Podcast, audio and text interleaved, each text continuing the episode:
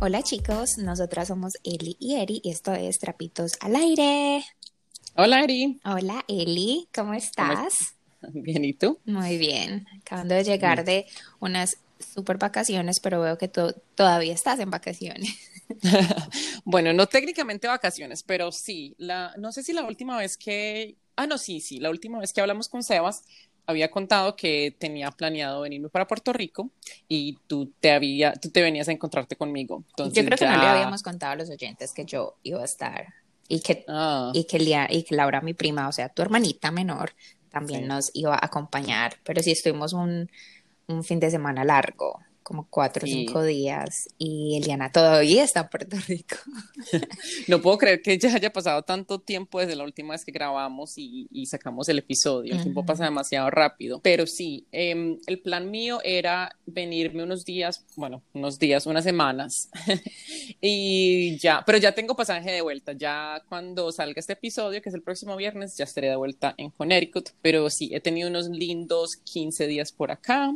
He estado trabajando desde San Juan, Puerto Rico y disfrutando mucho de la playita, de amigos y amigas que tengo por acá que no había visto por mucho tiempo y cambiándole, como dices tú, la, la ropa al alma. Ay, sí, la verdad la pasamos deliciosa, el clima es maravilloso la gente es súper bella y a pesar, yo estaba súper curiosa de Puerto Rico porque Puerto Rico es un territorio estadounidense. Entonces yo pensé que tenía mucha, se había apropiado mucho de la cultura americana. En lo absoluto, o sea, Puerto Rico es un, una isla latina, latina, que me recuerda incluso a, a, los lugares de la costa, las ciudades costeras colombianas. Eh, es un país tradicional, o sea, los edificios, las edificaciones son hermosas, son coloridas, la comida es súper autóctona las personas son amables, hablan, es full español, pensé que iban a utilizar el inglés un montón, pero no, lo único, lo único americano es que pagamos con dólares. No, sí, eso estaba hablando mucho con unos amigos aquí porque territorio estadounidense, ellos tienen eh, pasaporte americano, o sea, ellos nacen como ciudadanos americanos que, o sea, eso es un regalo de Dios, o sea, sí. sí, porque, o sea, es súper difícil, sobre todo para las personas que quieren venir a los Estados Unidos, pero aparte de eso, completamente lo que tú dices, eh, cómo actúan, cómo son, sus comidas, sus costumbres, eh, sus bailes, es full latinoamericano, entonces, y como tú dices, el país en sí tiene muchas em, casas coloniales, los colores son muy vibrantes, eh, entonces tú vienes acá y tú lo que ves es Sí, una, un país del Caribe. Del Caribe. país del Caribe. Ese vibra, o sea, la alegría se vive, la música está donde quieras. Tú vas a una playa, a no ser de que vayas pues a Miami, no sé, California, pero en, acá en Estados Unidos tú vas a una playa y es callada. Todo el mundo es pues con su eh, no se pone como música. En cambio, donde íbamos, todo el mundo era con el speaker, la música, la gente tomando en la playa, súper amables, todo el mundo quería ser tu amigo, súper, súper friendly. Me encantó, me encantó caminar. Caminamos, eh, ¿cuándo fue el primer día? Yo creo que caminamos como por tres horas. Nos llevaste por el San Juan. Al viejo San Juan. Ay, divino divino. No, la pasamos delicioso. La comida mofongo.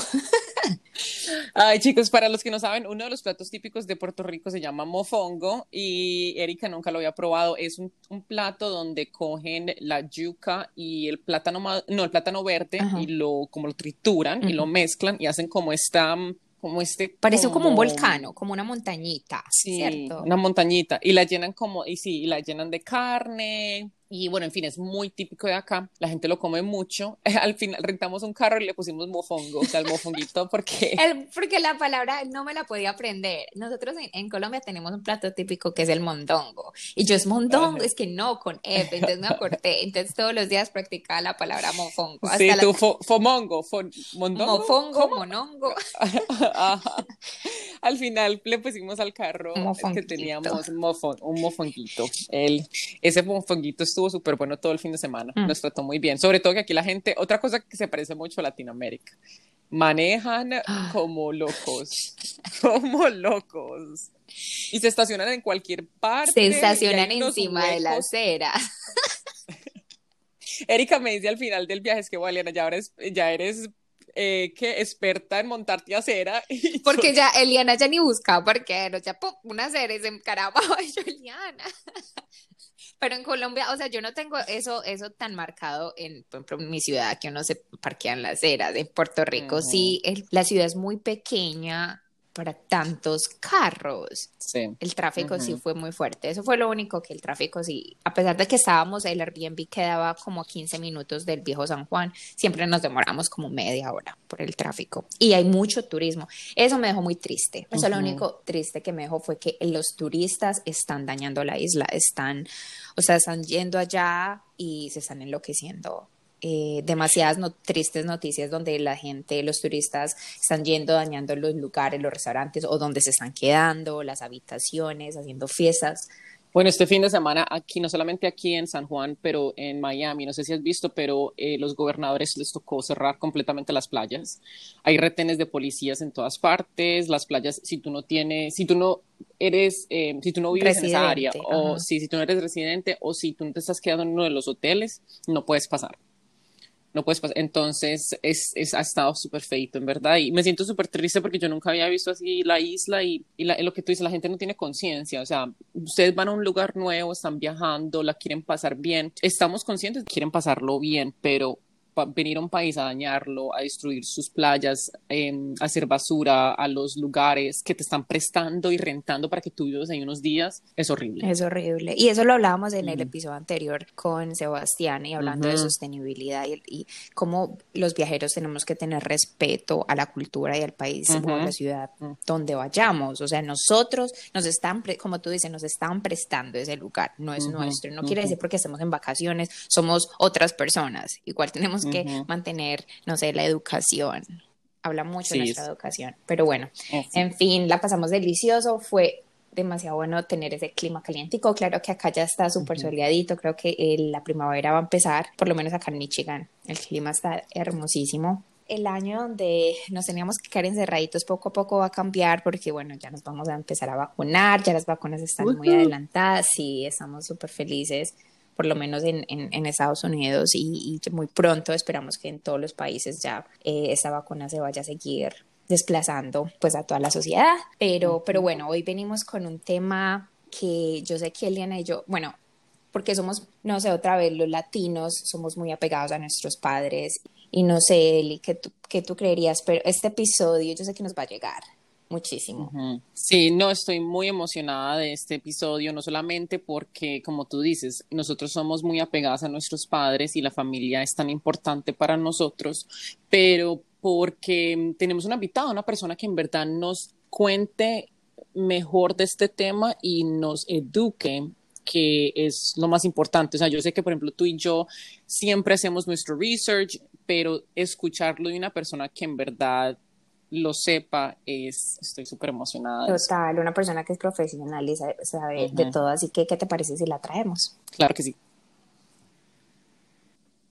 Bueno, y acá estamos con nuestra invitada. Ella es de origen colombiano y residente de Montreal, Canadá. Nuestra invitada es interventora psicosocial y consteladora familiar avalada por la Academia de Naturópatas y Naturoterapéuticas de Canadá, la Healing Ciencia y la Reconstructive International Integrative Holistic School para realizar acompañamientos de intervención en desarrollo personal familiar y coaching transpersonal. Es un placer darle la bienvenida a Joana Molina. Gracias. Con el intro. Nos tienes que explicar todo, todas estas maravillas que has hecho, Joana. Pero muy bienvenida, ¿cómo estás? Muchas gracias por la invitación, muy contenta de estar acompañándolas en este podcast y pues un saludo muy especial a todos los oyentes que vamos a tener.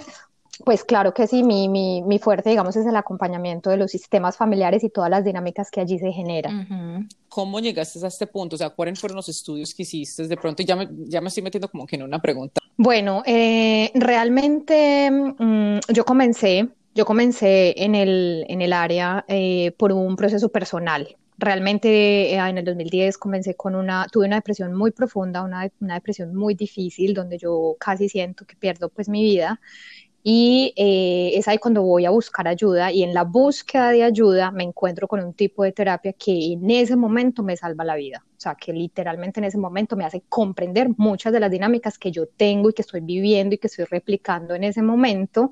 Y es ahí cuando yo digo, decido informarme y decir, esto lo tienen que, o sea, esto que me está sirviendo a mí, que está siendo útil para mí, lo tienen que conocer las personas, porque es una de las herramientas que nos ayuda a comprender lo que ocurre dentro de las dinámicas familiares y dentro de las dinámicas de pareja, por ejemplo. Todo lo que pasa en la familia de origen tiene una réplica en la familia nueva y mm. también en, las, en los sistemas organizacionales. Digamos que yo participo más o menos unos tres años después de mi proceso personal, participo unos tres años como apoyo a esos tipos de procesos y luego de eso decido formarme y digo, bueno, voy a formarme, voy a hacer una, una formación, eh, una educación formal frente al tema, lo que tiene que ver con la terapia sistémica familiar eh, que ahí es donde aparece toda la parte de la Hellinger ciencia y más concretamente lo que son las constelaciones familiares, que últimamente ha ido evolucionando y he tenido la formación en el coaching transpersonal, que es un poco mirarnos personalmente, comprender nuestra historia familiar para saber qué implicaciones y lealtades tenemos nosotros que llevamos a nuestras relaciones humanas. Y en esa relación humana entonces, qué es lo que yo debo hacer, qué acción debo hacer para integrar y transformar para deconstruir programas que tengo desde lo infantil, o sea, desde mi niña, desde mi, mi, edad infantil, por imágenes, por, por dinámicas que yo vi, de construir esos programas y poder hacer una resignificación de los nuevos programas. Eso que me permite transformar la, la situación que estoy viviendo actualmente, digamos, en mi vida en relación con los demás. Todos esos años que me, que me permitieron eh, obtener como información, es clave la relación, el triángulo perfecto de papá, mamá y yo como hijo o hija, independientemente de los hermanos que se tengan. Es clave ese triángulo, ese triángulo es la fuente, es el origen de muchas de las dinámicas que se, que se siguen repitiendo en la, en la vida. Te puedo hacer una pregunta y no sé si de pronto ya me estoy, como te digo, no, no sé si ya me estoy metiendo mucho como al tema, pero uno de los episodios que tuvimos hace un mes, hace poquito, fue de las formas de maneras de amarte las personas eh, pero perdón, es que se te cortó un momentico cuando me dijiste las formas de amar de, quién. Y como el vínculo que uno forma entre las parejas y los padres. Ah, bueno, sí, claro. Nosotros lo que trabajamos es el rol que ocupo. Entonces, cuando yo en mi sistema de origen, o sea, en mi triángulo perfecto, no estoy ubicado en el rol que me corresponde, que es el rol de hijo, no porque sea yo, porque sea eh, Erika o porque sea Liana, la mayoría de las personas nos identificamos inconscientemente con el rol de madre, con el rol de padre, con el rol del hijo, o sea, en un desorden viviendo el rol de un hermano que no soy yo, por ejemplo, muchos eh, ocupan el rol del hermano mayor y son los hermanos menores, eh, etcétera. Cuando yo aprendo a ser mamá en una relación, entonces, o sea, en mi familia de origen, entonces yo, yo puedo llegar a una en una relación a ser una mamá y a ocupar un rol donde yo elijo un hombre que está parado en un lugar del niño y con eso me voy en la relación. Entonces, cuando tengo yo ah, patrones de elección de tipos de hombres que tienen ciertas características por acción o por omisión, es decir, en las dinámicas familiares, muchas veces nosotros creamos, crecemos con una dinámica observando una imagen en particular y nosotras nos decimos a nosotras mismas, no voy a repetir esta historia, no quiero un hombre como mi papá o no quiero ser lo mismo que era mi mamá, que era sumisa, pero resulta que uno se implica, uno, o sea, uno tiene una implicación en esa dinámica por acción o por omisión, es decir, por no querer repetir la historia o por repetirla, pero las dos son implicación. ¿Cómo así eso? Por ejemplo, yo crezco, un ejemplo, yo crezco viendo que mi, mi papá golpea a mi mamá, o es violento con mi mamá, o es una, un victimario de mi mamá y mi mamá es la víctima. Entonces yo me prometo a mí misma no conseguirme un hombre que sea violento o que sea abusador pero resulta que inconscientemente yo puedo caer en la dinámica donde yo soy la que victimizo a los hombres, es decir, yo les cobro la factura a los hombres y soy yo quien los ah. trata mal, quien los trata por debajo, quien me creo superior, inconscientemente ah, repito la historia, pero en el sentido contrario, o ambas formas de relacionarnos son implicaciones con la relación de origen. Entonces, por eso es muy importante, o sea, lo que nos permite esta información es comprender cuál es mi historia, cuál es mi imagen y yo poder sanar los vínculos que es diferente a la relación. Una cosa es que yo no tenga una buena relación con mi papá o incluso se haya ido y no sepa él dónde está y nunca estuvo presente. Pero otra cosa es que yo comprenda el vínculo que siempre me va a unir porque es algo biológico, es algo que de lo cual yo voy a tener información genética en mis células, así él no esté presente físicamente y yo comprenda que el vínculo está de mí hacia él como hija, es decir, que me compete a mí simplemente sentir esa relación independientemente de lo que él haya hecho, porque yo sigo siendo su hija, es una verdad, o sea, desde la biología es una verdad. Entonces, cuando yo le digo no a ese, a ese hombre, yo le digo no a todo lo que me viene de ese sistema paterno y simplemente lo elimino de mi vida. Cuando bio, biológicamente y genéticamente y cuánticamente no puedo decirle no porque estoy totalmente, o sea, estoy eh, relacionada. Y también hay muchas bendiciones en esa relación. Ah, no sé si me comprendo con eso. O sea, hay cosas muy pues, positivas en esa relación, así no haya estado presente. Bueno, entonces tú lo que nos estás diciendo es que tú ya tienes esos los padres, ¿cierto? Y por, por situación genética y, como que ya vas a desarrollar un tipo de personalidad porque tienes cierto tipo de, de, de padres o, eh, o sea, esa personalidad realmente está tan ligada o tú puedes identificar estos factores de pronto que fueron negativos que tus padres tuvieron, e identificarlos, ser capaz de identificarlos, cómo los puedes identificar y luego generar y, y tener una personalidad totalmente diferente. ¿Es posible? Bueno, lo que yo quiero aclarar primero es que no, o sea, no está evidenciado que podamos afirmar que se genera una personalidad. Lo que se genera es una actuación de roles o de, o de comportamientos que hace que yo actúe frente a, a ellos o frente a mi relación de pareja de una manera determinada porque fue lo que aprendí o lo que me faltó. Esos roles que yo asumo o ese comportamiento que yo asumo también está muy relacionado con la herida infantil que a mí se me generó de ver esa relación que tenía yo con mis padres o de la relación de pareja que yo vi entre ellos dos.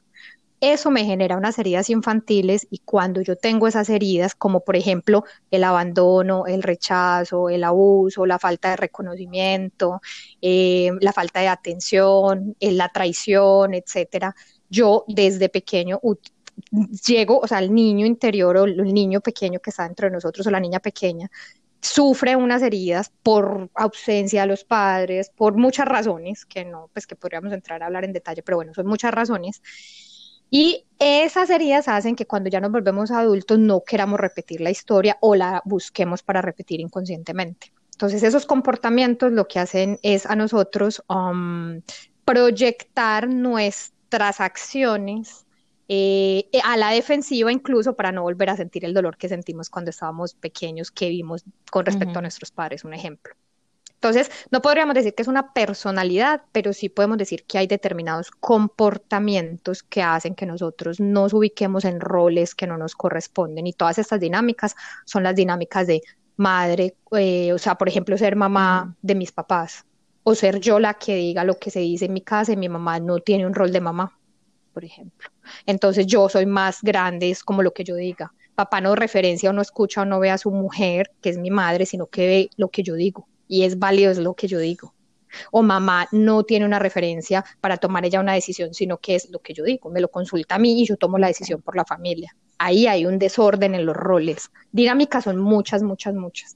O cuando los hermanos no ven a mamá como la mamá, sino que ven a la hermana mayor como la referencia de mamá, por ejemplo que eso también pasa. O cuando el hijo, papás abandonó, entonces el hijo va y sube un rango en la jerarquía para ocupar el rol de ese papá que se tuvo que ir para llenar un vacío emocional a mamá. Entonces ese hermano mayor se queda como llenando ese vacío de pareja de mamá me comprendo. Esos son algunos ejemplos de todos los ejemplos que sí, no, te comprendemos, es demasiado. O sea, yo, cuando te escucho hablar empiezo a pensar en mi relación con mis padres y empiezo a, pensar, y creo que eso lo van a hacer los oyentes, como pensar en, las cosas que identificamos, comportamientos que identificamos de nuestros propios padres y cómo nos han afectado.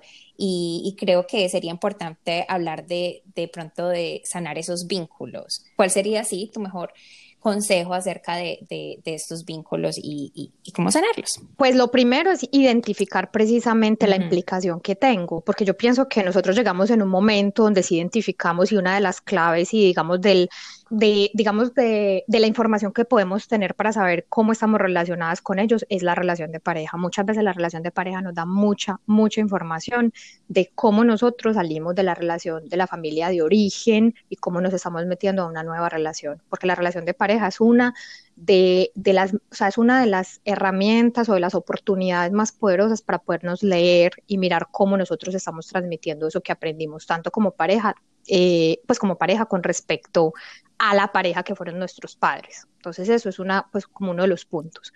Eh, identificar nuestras implicaciones nos ayuda a comprender desde dónde yo me estoy relacionando, eso es uno. Lo otro es comprender la diferencia entre vínculo y relación, porque a veces la gente, o sea, a veces nos llenamos de enojo porque no, es que yo no tengo ninguna relación con papá y eso está bien, o sea, no tienes la relación, se entiende porque no sabes dónde está, porque se fue, pero no, o sea, pero no puedo decir y no puedo afirmar es que yo no tengo papá, porque eso no es verdad.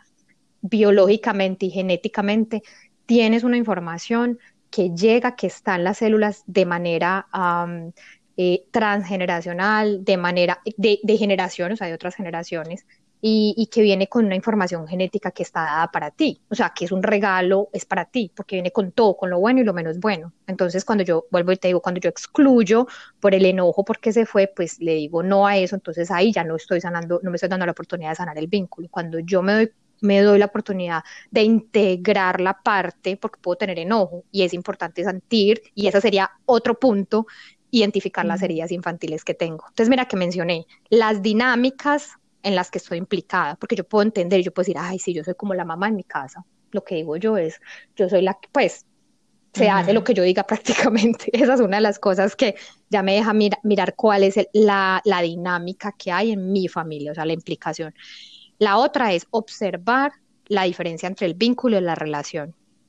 La tercera es el vínculo, perdón, para volver a esa, el vínculo es más grande que la relación. Yo puedo no tener una relación con una persona, pero sentir que tengo, o sea, que definitivamente tengo un vínculo y respetar ese vínculo, porque realmente vengo de alguien. O sea, la verdad absoluta es que mis padres crearon vida.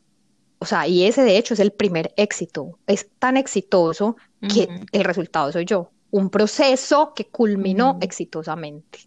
Eso, eso es, o sea, literal, eh, físicamente, biológicamente, es un proceso culminado exitosamente. Si yo tengo la capacidad de observar que la relación de mis padres es un proceso culminado exitosamente y soy capaz de reconocer mi primer éxito en la vida. ¿Cuáles son los éxitos de los tres? Papá puso una semilla, mamá puso su vida en peligro para dar a luz y las y sacó el proceso con con pues eh, eh, de manera eficiente y yo pude nacer y sobrevivir y estoy en este momento, digamos, en la vida. Tengo un éxito hecho por los tres y si reconozco ese primer éxito, tengo la capacidad de reconocer mis éxitos en mi vida porque estoy mm, reconociendo ese primer éxito, por ejemplo. Esa es una de las cosas. Y lo otro es el, eh, perdón, las heridas infantiles. Entonces, como yo puedo volver a ver, listo, cuál es mi herida, porque entonces, donde está la herida, está la oportunidad de sanar. O sea, donde está la herida, está la, está la sanación. Ese es el, es como, es como el, el pastel, decimos los colombianos. es como que nos, nos, nos nos apean, nos, nos cuentan el, chisme que ahí donde me duele, ahí es donde hay que buscar porque por ahí está la salida. Me comprendo con ese punto. Entonces yo puedo entender, ah, bueno, yo tengo un área de abandono o tengo un área de rechazo. Además que eso ni siquiera se proyectaría no solamente en la relación de pareja, eso se proyecta en la sociedad en general. Entonces tú empiezas a comprender por qué yo me siento tan aludida con algo que me ocurre en mi trabajo y porque ante el mismo comentario de mi jefe, mi compañera no siente absolutamente nada personal de ese comentario. Entonces, eso nos deja saber dónde está nuestra herida personal y por qué yo me lo tomo personal sabiendo que no, no fue dicho de esa manera, por ejemplo. Ahí también tengo otra clave para empezar a volver a mirar ese triángulo perfecto. ¿Dónde salieron mis heridas infantiles? ¿A raíz de qué se generaron? Y un último puntico diría yo ahí es, después de saber esas tres heridas, esas, esas heridas infantiles, separar las heridas que vienen de papá y mamá con la relación con los hijos y separar las heridas que vienen de la relación de pareja. ¿Por qué? Porque a nosotros nos competen, es lo que pasó con ellos como nuestros padres, no lo que pasó con ellos como pareja. ¿Por qué? Porque la relación de pareja es de ellos y los dos son 50%, 50 responsables de su propia elección, los dos, de elegirse el uno al otro y el otro al uno con todos los ires y venires que ellos vivieron. Pero a nosotros, ¿qué sí nos importa? cómo fue como papá, cómo fue como mamá con nosotros. Pero ¿qué es lo que pasa? Que uno se mete en la relación de ellos dos. Entonces uno se quiere defender a mamá, en contra de lo que papá le hizo, uno se alía con mamá y, y ¿por qué tú eres tan malo con ella? No.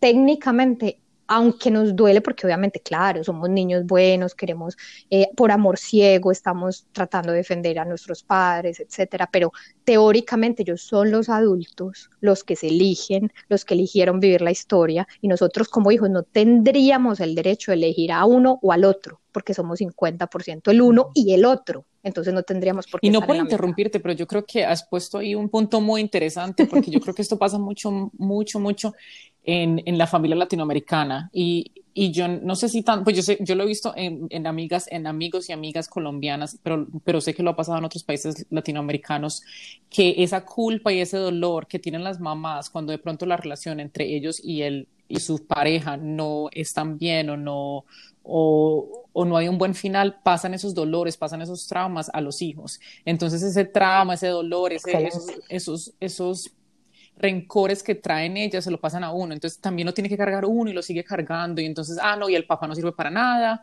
y su papá es esto y su papá es aquello, entonces uno como que nos, y cuando uno sale de esa mentalidad es como si lo estuviéramos traicionando.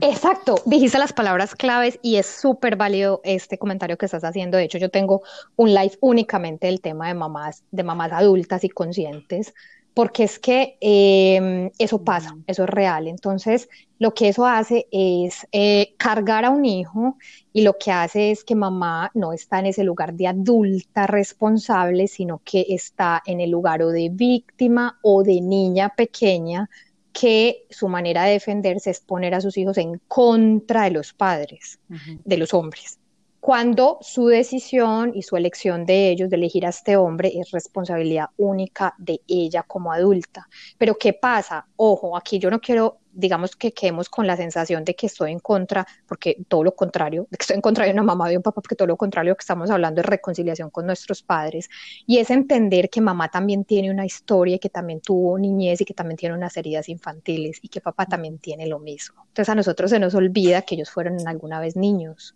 una niña y un niño donde vivieron exactamente y peor en esos tiempos donde ni siquiera se podía hablar. Ahora nosotras hablamos aquí. Y aún así tenemos rayones, implicaciones, problemas, dinámicas, dificultades, etcétera. En esa época ni siquiera se podía hablar.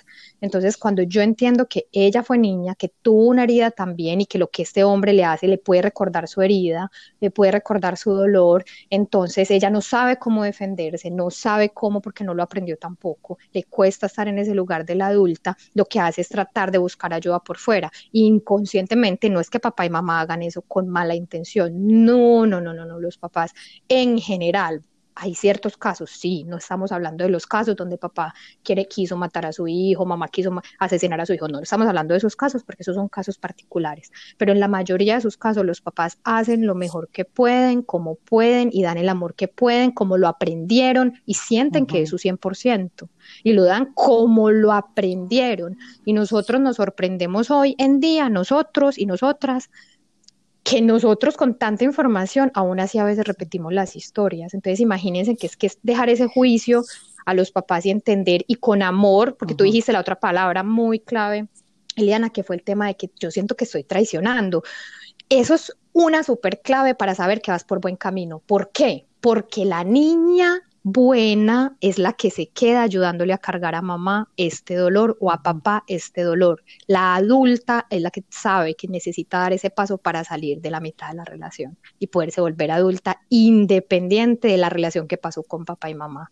Con todo el amor como hijas, nosotros le hacemos ver a nuestros padres yo no tengo por qué elegir mamá y eso es lo que precisamente se hace en la terapia. De hecho, eso es porque ustedes van a decir, pero ¿cómo? ¿Cómo? ¿Cómo es el acompañamiento que hacemos en intervención para poder llegar a tener la fuerza, para poder observar y salir sin la culpa, con el permiso, con la acción de no me justifico más ahí en esta relación porque no me sirve esta historia si me quedo justificando, si la sigo señalando y si sigo utilizando esto como excusa para lo que yo hago o no hago. No, necesito hacer una acción de salir con todo el amor que como hija me corresponde a ambos padres, porque además si están juntos con mayor razón. Entonces, bueno, yo no sé si eso más o menos responde a la pregunta. Al final, lo de cómo ayudas a las personas durante la terapia y a, y a mm, enfrentar estos casos con valor y con entendimiento de que tú lo estás haciendo de un, de un, de un espacio de amor también, porque yo creo que eso es, eso es lo que más le duele a uno, porque claro, empiezan estos rencores, empiezan estos sentimientos de traición y que, ah, pero ¿por qué me estás haciendo estas cosas sabiendo que yo soy tu mamá, yo fui la que te ayudé, yo fui la que hice todo? Y uno les trata de mostrar a ellos que uno lo está haciendo no solamente de amor propio, pero amor por ellos, porque claro, o sea, son, como tú dices, o sea, esos son rencores, son odios, son problemas, son cosas que vienen generacionales. O sea, no solamente de mi mamá, viene de mi mamá, de la mamá, de la, o sea, eso es de la bisabuela, de la bis, tatarabuela. Entonces, y eso te digo, yo creo que lo he visto mucho y eso es algo que yo le, no sé si le admiro o le tengo un poquito de rencor a los americanos. Ellos creo que no lo sienten tanto o de pronto es porque el vínculo latinoamericano es tan fuerte entre familia, que eso yo no lo veo tanto en un americano, de pronto en un europeo, pero en Latinoamérica es un vínculo muy fuerte. Lo que pasa es que ahí entraríamos en otra, en otra información que mm, pues que me atrevo aquí como a compartir, pero bueno, eso no es porque yo lo diga, no es una verdad, no, no, no es nada de eso, pero la energía de los países americanos, y también incluyo Canadá, yo me encuentro en Canadá, es una energía muy paternalista, o sea, es una energía muy del papá. En cambio, nosotros en América del Sur es muy de mamá, o sea, es una energía muy, muy, sí, muy de la mamá, es una energía muy femenina. Entonces, bueno, eso no explica la una o la otra porque son culturas y hay mucha información, ahí tendríamos que hablar de cómo a nosotros nos influye la cultura, la religión, la familia, que definitivamente sí es diferente, en eso también tienes razón y tú dices, yo no sé si lo admiro o no, yo también tengo la misma percepción porque yo pienso que a veces hay tanta, o sea, hay, como tanta mm, distancia en la familia que precisamente lo que nos compete a nosotros no es mirar afuera para ver, vea, ya es mejor, sino qué hago con lo que tengo como recurso y no como problema. O sea, nosotras tenemos una raíz latina, nosotras venimos de un país que también tiene muchas, muchas fortalezas y, y muchas, digamos, bendiciones y muchas capacidades de, muchas, digamos, competencias, capacidades, talentos y con un tinte completamente diferente, que es cómo yo puedo estar en paz precisamente con eso para poder al lugar donde me encuentro ahora utilizar eso como una herramienta, un recurso y no como un problema que me debilita. Porque, ojo, eso está en mi maleta como latino. Entonces, como yo lo tengo en mi maleta, cómo lo he logrado sanar, cómo he logrado recuperar mi raíz para sentir la, la fuerza y el impulso de seguir hacia adelante y no sentir que es que yo quiero huir, que me estoy viniendo de mi país porque no quiero saber nada de la cultura y sentir antes un problema. Yo no puedo cortar y no puedo cambiar y la historia familiar es como es hasta, o sea, para todo toda la vida. Entonces, depende de mí que yo cambie la per, transforme la percepción, haga una deconstrucción de esas programaciones, porque me he sorprendido en consulta, me he sorprendido enormemente cuando alguien, una consultante, me dice, mira, me di la oportunidad de escuchar la versión de mi papá de la historia y son versiones completamente diferentes. Y nosotras crecimos de pronto siendo leales a una versión y creyendo que la verdad absoluta es una de las de los lados de la historia. Es más, ni siquiera es la historia completa porque nosotras no tenemos cómo verificar con hechos que la historia fue 100% verdad. Entonces yo sí tengo la, digamos, eh, el derecho de elegir qué parte de la historia yo creo que me fortalece porque la que me debilita no, me sirve. Y yo he escuchado eso, que siempre existe la versión del papá, la versión de la mamá y la versión que en verdad es la real. Y desgraciadamente, claro, depende. Sí, exactamente. como tú dices, una veces se escucha una versión y no se da la oportunidad de escuchar la segunda versión, o cuando uno no tiene la posibilidad de escuchar las dos versiones, uno se hace su misma realidad, pero entonces llega el momento que, por ejemplo, y yo digo esto por algo personal. Mi mamá me dice, usted lo que es es muy americana ahora. Entonces ya ahora por eso usted actúa de esa manera. Y entonces yo lo veo es ya que yo, pues yo he, o he tratado de tomar las herramientas que yo he aprendido acá con lo que soy yo ahora, que yo soy una colombiana, y tratar de como de mezclar esas dos cosas para poder poder como que llegar a un punto en que yo me siento, tratar de llegar a un punto donde yo me sienta mejor con la realidad, mi realidad en ese momento, porque como tú dices, o sea, uno lo que escucha es un lado y el otro, pero en la realidad nunca la voy a saber de verdad. Es la única que me puedo hacer yo misma. Sí, hay, hay, veces que en, el, en, los movimientos de intervenciones las personas logran realmente llevar, porque los papás están vivos, porque pueden hacer un proceso con ambos padres y logran llevar pues a tener, digamos, ciertos eh, pues cambios muy significativos. Hay personas que incluso aunque ya sean fallecidos no importa porque el vínculo está en ti, o sea, la relación, o sea, la sanación del vínculo no depende de si mi mamá me respondió bien o si mi papá está presente o está ausente, no, la relación del vínculo se genera, o sea, el trabajo trabajo en intervención, en terapia, se genera interno en ti, tú eres quien repara ese vínculo y hace esa diferencia. Cuando tú estás en paz, simplemente estás devolviendo información, digamos, a tu mamá que no te corresponde y es como, pues yo no puedo escuchar. Por ejemplo, una de las cosas es poner un límite donde, no, yo no puedo escuchar que hables más mal de mi papá. O sea, finalmente estás con él, lo eliges cada día, eh, yo no, ya no puedo, no puedo hacer nada. O sea, tú le has elegido 30 años ya, eso es más grande que yo, no puedo hacer nada más. Eso es un ejemplo, pues, de tantas cosas que pueden ocurrir. yo les dije que hay mucha información. Yo estoy a mí este tema me da demasiado, no sé, como que me, me, llega demasiado. Y cuando, cuando lo estábamos preparando, yo le dije a Liana que me va a dar demasiado duro hablar, por eso no he hecho nada. Y no es que yo tenga problemas graves con mis padres, no. Yo tengo unos padres maravillosos, pero porque los amo tanto, me importan mucho. Me importan si los dos están sufriendo, si los dos tienen un problema. Entonces me voy más allá de, de, mi papel como hija Exacto. a tratar de solucionar problemas que, como tú dices, no son los míos, porque mi pareja es Daniel, mi esposo, mi pareja sentimental, y esos son los problemas sentimentales que yo tengo que organizar. Pero mis padres son mis padres, ¿cierto? Y como adultos, como tú dices, ellos tienen su 50%, mi mamá tiene su 50% de responsabilidad y mi papá el otro 50%, pero yo quiero estar ahí en el medio Bueno, resulta que es que nosotros nos, nosotros nos identificamos muchas veces, o sea, hay unas dinámicas de identificación que es salvador, víctima y victimario. Entonces, cuando tú estás en ese lugar de salvadora por amor ciego, realmente es como no consigo y quisiera que mis papás siempre estuvieran bien y que no estuvieran sufriendo. Pero lo que nos hace eso es olvidarnos que ellos son adultos y que son mucho más grandes que tú, o sea, que te dieron la vida y que son capaces de vivir la vida, o sea, que no necesitan una persona salvadora, porque cuando tú sufres, o sea, un papá y una mamá de verdad en su corazón, ¿qué quieren? Que nosotros seamos felices. O sea, si un papá, si tú le preguntas, ¿tú qué quieres para tu hijo? Que sea feliz, sea lo que sea, haga lo que haga, que se realice, que sea feliz. Entonces, cuando nosotros sufrimos en nombre de ellos, es como si deshonráramos su labor, es como si no confiáramos en que ellos son capaces de superar todo lo que han superado, es como si no los vieras como grandes, como que ellos pueden. Entonces, lo que haces es victimizar y ese es el desorden. Porque en el desorden, eso no es que, no es que digamos, te esté señalando ni mucho menos, no, porque son dinámicas que nos pasan a todos. Lo que te quiero decir es que en ese amor ciego que tenemos, lo que hacemos es esa de victimizarlos a ellos, o sea, verlos como indefensos, como si fuesen, no fuesen capaces de, de solucionar y de buscar eh, y de superar lo que están viviendo y de, y de, o sea, y, y honrarlos realmente tener esa admiración de que son capaces de afrontar las situaciones como lo han hecho juntos tantos años, por ejemplo. Y yo pues simplemente puedo apoyar solo como hija, y tú lo dijiste ahorita, ve, como hija hasta donde yo pueda, no donde me altere mi, mi, uno obviamente va a pensar y va a alterarse un poco, pero no hasta donde yo sufra por, el, por ese sufrimiento. Me comprendo con esa diferencia.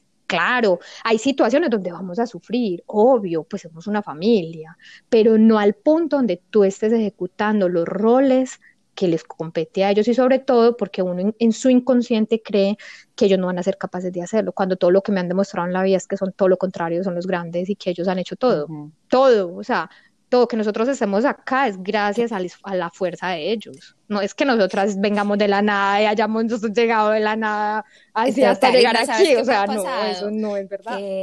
escucho lo que están los dos, por su cuenta me cuentan qué está pasando, una situación X, y están discutiendo. Y yo estoy pensando todo el día en esa situación. Pienso todo el día y todo el día se me vuelve gris. Y por la noche los llamo a ver cómo siguen y están los dos bien. Y yo soy tormentada bien. todo el día por una situación y ellos están muertos de la risa. Y yo soy como no o sea es me, una carga emocional súper fuerte este año he tratado de ser mejor con eso pero como tú dices debo comprender el rol que ocupo en mi sistema actual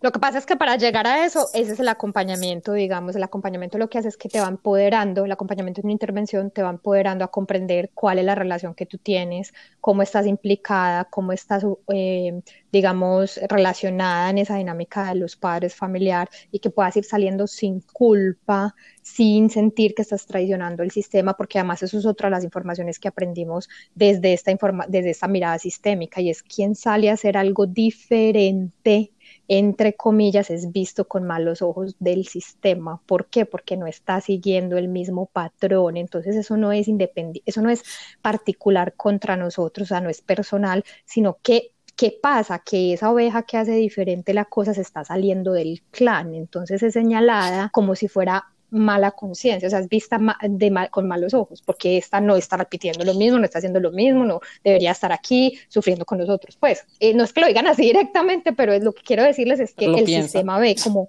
como, como, sí, pues, y lo pueden de hecho pues manifestar, pero entonces cuando tú comprendes, bueno, no, no pasa nada, o sea, ese es el paso, hacerlo diferente es el paso, pero con respeto, porque no es salir, digamos, no es salir a las patadas sabiendo que yo tengo que salir del sistema como sea, porque tarde que temprano, o sea, yo sigo teniendo un elástico, un lazo que me sigue uniendo. Entonces, si yo salgo mal, siempre voy a estar con la relación, sintiendo un peso, una carga y, un, y, una, y una situación que no me fortalece, sino que realmente se vuelve pesado. Cuando yo realmente salgo reconociendo, honrando, respetando, entregando mi rol, sabiendo qué es lo que estoy haciendo, eh, puedo avanzar sin sentir que tengo la culpa, la carga o la traición y también el sistema me empieza a ver como está bien que ella siga hacia adelante, o sea, está bien que siga hacia allá y no tiene que ver con, con nosotros. Pero eso es un conjunto pues de acompañamientos que se hacen para poder entender qué pasa y cuál es la manera en el lenguaje, en las acciones, de poder avanzar y poder comprender esta dinámica e ir digamos, integrando, o sea, de construyendo la programación que aprendimos como supervivencia. Ojo con esa palabra, yo creo que ya estamos sobre el tiempo, pero lo que aprendimos en la niñez, en la familia, fue por supervivencia. Entonces, lo que necesitamos ahora es deconstruir porque ya no necesitamos supervivir, ya necesitamos No, y, yo no sé si va a tomar mucho tiempo de pronto eh, la respuesta de lo que te voy a hacer, de la pregunta que te voy a hacer en este momento, pero cuando tú trabajas con las personas que vienen a hablar contigo, ¿qué instrumentos les das tú no, de pronto para, primero para empezar esas conversaciones con sus padres o si no pueden tener esas conversaciones con sus padres, cómo tener esas conversaciones con ellos mismos para decir yo tengo que aceptar la realidad y salir de este círculo vicioso que estoy, que me armaron, o sea, que formaron mis padres. Y como te dije, de pronto, porque no lo puedes tener, porque yo sé que yo, yo está, por ejemplo, esas conversaciones, yo, para mí se me hacen muy difíciles tenerlas con mi mamá. Entonces, un instrumento o una forma de que como pueda empezar esto con ellos sería, o sea, como que aquí. Bueno, lo otro, lo otro es que, digamos, la idea no es tampoco responsabilizar 100% a los padres en el sentido de que ellos construyen algo que también aprendieron en sus sistemas y fuera de eso, pues nosotros nos metimos en el sistema también, o sea, nos metimos a ocupar esos lugares, no nos obligaron con un, con un arma, pero fue como, listo, me aprendí, aprendí que es lo que debo hacer por mamá o por papá, entonces como que todos inconscientemente se acomodaron para llegar a ese espacio, ¿cierto? Entonces, eso es como el primer entendido, el entendido de que viene una información que se aprende de atrás del sistema, ellos lo ponen y yo como hijo o hija pues también entro ahí. Obviamente sí, hay una especial responsabilidad en los dos adultos porque son los papás y son los adultos y nosotros fuimos niños en ese momento, eh, pero de todas maneras digamos que hay una corresponsabilidad. En, en diferente porcentaje. Lo segundo es que no, definitivamente primero se necesita tener, o sea, lo que yo hago son sesiones, son mínimo tres sesiones de encuentro donde en, el, en la primera sesión yo puedo saber un poco sobre la persona, sobre la historia, y entonces en ese orden de ideas se hace una intervención, o sea, se hace un, segundo encuentro con una intervención, y en el tercer encuentro se hace una evaluación de resultados. Eh, no hay un número determinado de sesiones, no es como las citas de psicología ni nada, como que cada semana, no, eso depende de la historia de cada persona y las conversaciones depende mucho también de lo que sale de esas sesiones de diagnóstico, porque hay personas que sí están listas y están preparadas para hacer esos movimientos. Hay otras personas que aunque no las hagan en persona, realizan otro tipo de ejercicios que ayuda a la liberación para irse acercando poco a poco hacia ese tema, porque hay muchas personas que vienen y sus papás ya han fallecido, por ejemplo, pero vuelvo y te digo, lo que se necesita en trabajo es que la relación y el vínculo, sobre todo el vínculo, es decir, que mi percepción, que mi programa sea el que se transforme, independientemente de lo que haya afuera, es decir, que tú sientas que puedes estar en paz con esa historia y que realmente esa historia se transforma en una admiración y en una fortaleza, en un recurso y una fortaleza para ti y no que sientas que es un tema que no puedes hablar porque es tan doloroso, tan problemático que no puedes repetirlo porque eh, no quiero hablar de mi infancia, no quiero hablar de la relación con mi mamá, porque eso igual también tú lo sabes que lo sigues proyectando en las relaciones actuales. Mucha gente viene, por ejemplo, con, con una situación, ni siquiera, muchos de los temas ni siquiera tienen que ver con que vengan a por papá y mamá, sino, por ejemplo, una dificultad en el trabajo, pero uno se devuelve y ahí mismo se devuelve hasta la relación, hasta el triángulo perfecto. Vienen por relación de pareja, no venga, que mismo encuentra uno el triángulo perfecto. Vienen por, por la relación con los hijos, ah, no, es así que dice más porque como es usted o sea, lo que usted tiene con su hijo, hay que volvernos a, bueno, como tiene usted a sus padres en su corazón, porque lo que no tiene usted en su corazón no va a salir del corazón con la misma información. O sea es imposible que usted de lo que intervenciones no son, o sea, usted son con la familia o también las has realizado con todo el triángulo. Ah, sí, sí, también, porque hay personas que están dispuestas a hacer el proceso en familia, entonces es muy variado, o sea, realmente depende de cada persona. Hay personas que no necesitan o que no son capaces de estar con la familia, entonces no necesitan hacer de manera individual. Hay personas que están dispuestas como familia a trabajar, hay parejas que vienen en pareja, pero pues se trabaja un poco con uno, luego con otro, porque cada uno tiene un sistema, entonces el sistema en particular tiene una información que se une en la pareja. Entonces yo tengo que comprender de dónde viene la del sistema de mi sistema para saber cómo eso se une, porque definitivamente ahí seguimos estando en ese 50-50. Y muchas personas trabajan individual, pero les digo, el trabajo y el acompañamiento es para que su percepción, su programa y sus lealtades suyas, las suyas, él pueda hacer la transformación y la deconstrucción y la nueva construcción de esta imagen que tiene que lo que ha hecho es debilitarlo en vez de fortalecerlo.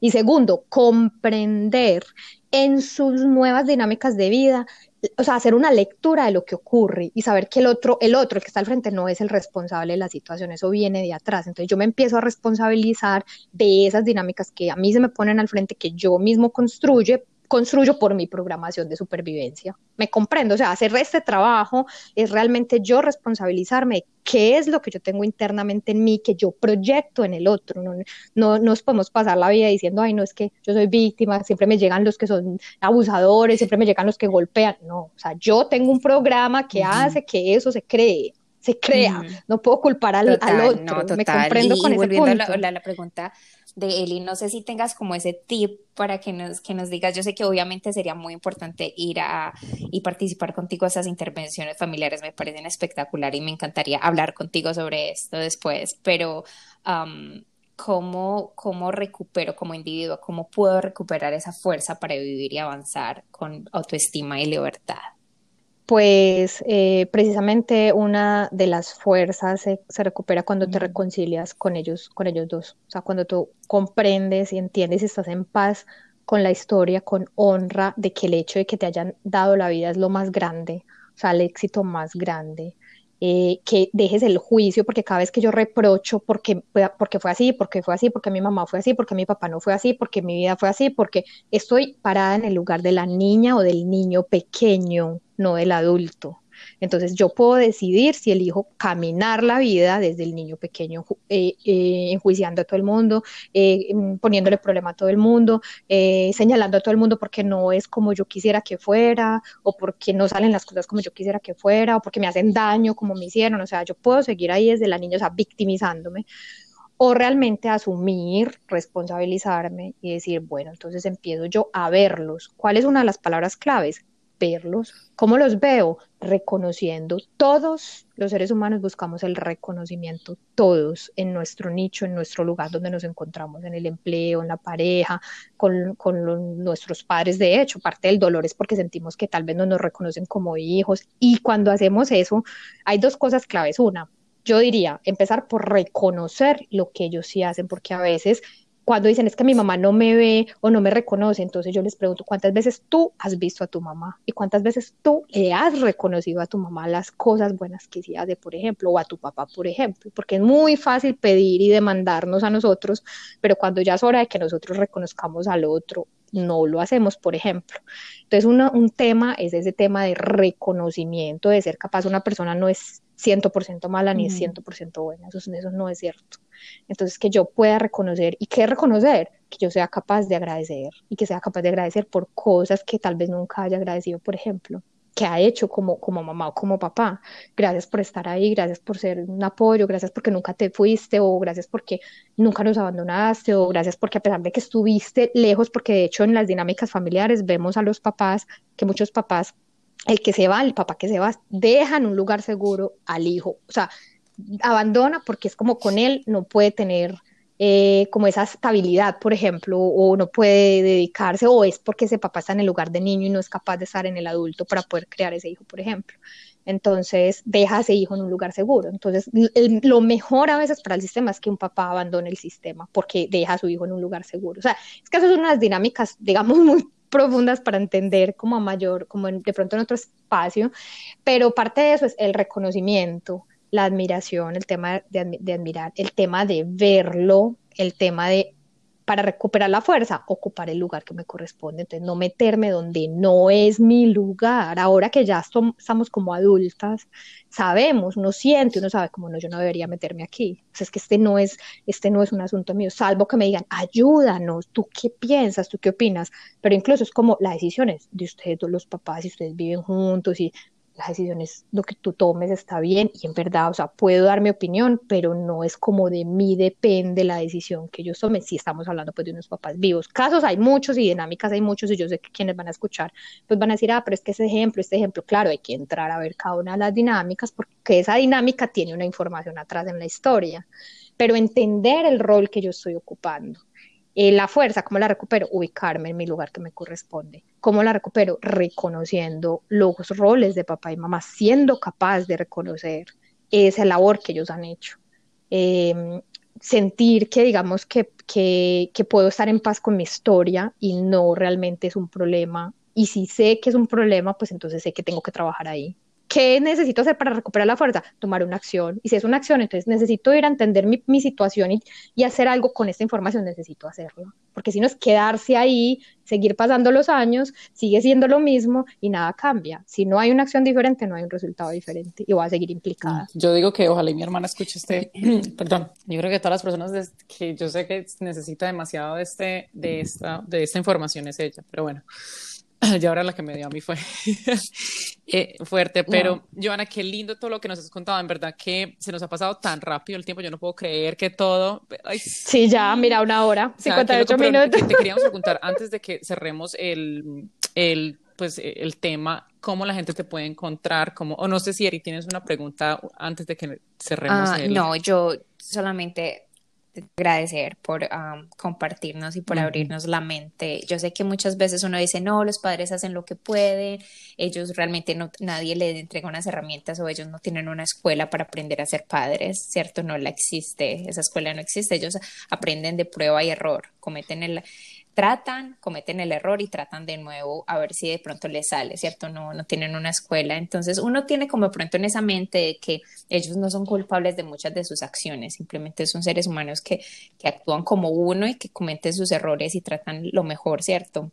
Y, y tratan desde corazón darle lo mejor a sus, a sus hijos pero lo que nos dice nos, abre, nos tiene mucho sentido y como que le da ese, ese background de, de por qué está pasando eso, como la raíz de, del problema, entre comillas, y, y, te hace entender de que, que es importante, de que reconciliarnos con nuestros padres es la razón y es, y es la base a tener una buena vida y una, buena, una vida feliz, no solo con la relación a tu pareja, pero con todas las personas con las que te vayas a relacionar va a influir esta reconciliación con los padres y te lo agradezco muchísimo. Me encantó, me llegó de todos los temas que hemos hablado, de relaciones, de amor, de desapego, de despecho. Yo creo que este ha sido el que más me ha llegado. Mm, muchísimas gracias, Joana, de verdad que me encantó. Y no, no tengo nada más. Yo creo que así lo podemos dejar. ¿Tú tienes algo más aparte de compartirnos tus contactos?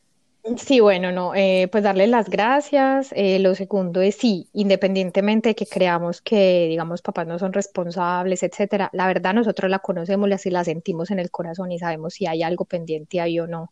Entonces de nada nos sirve decir, no, yo entiendo que mis papás hicieron lo que puedo, por ejemplo, si siento que estoy implicada, si tengo cargas, si tengo peso, si tengo todo este montón de emociones y en el fondo sé que no estoy reconciliada con la historia, ahí es donde yo diría, bueno ven, invítate a, observar y a poder soltar y a poder como venir a recuperar el rol. Y si tienes evidencia en lo actual, en otro sistema, sistema organizacional, sistema de pareja, pues ese desorden de los roles también. Ahí también hay mucho, como mucha clave para saber si realmente eso puede estar como en paz, digamos, ese, esa familia de origen, de la base.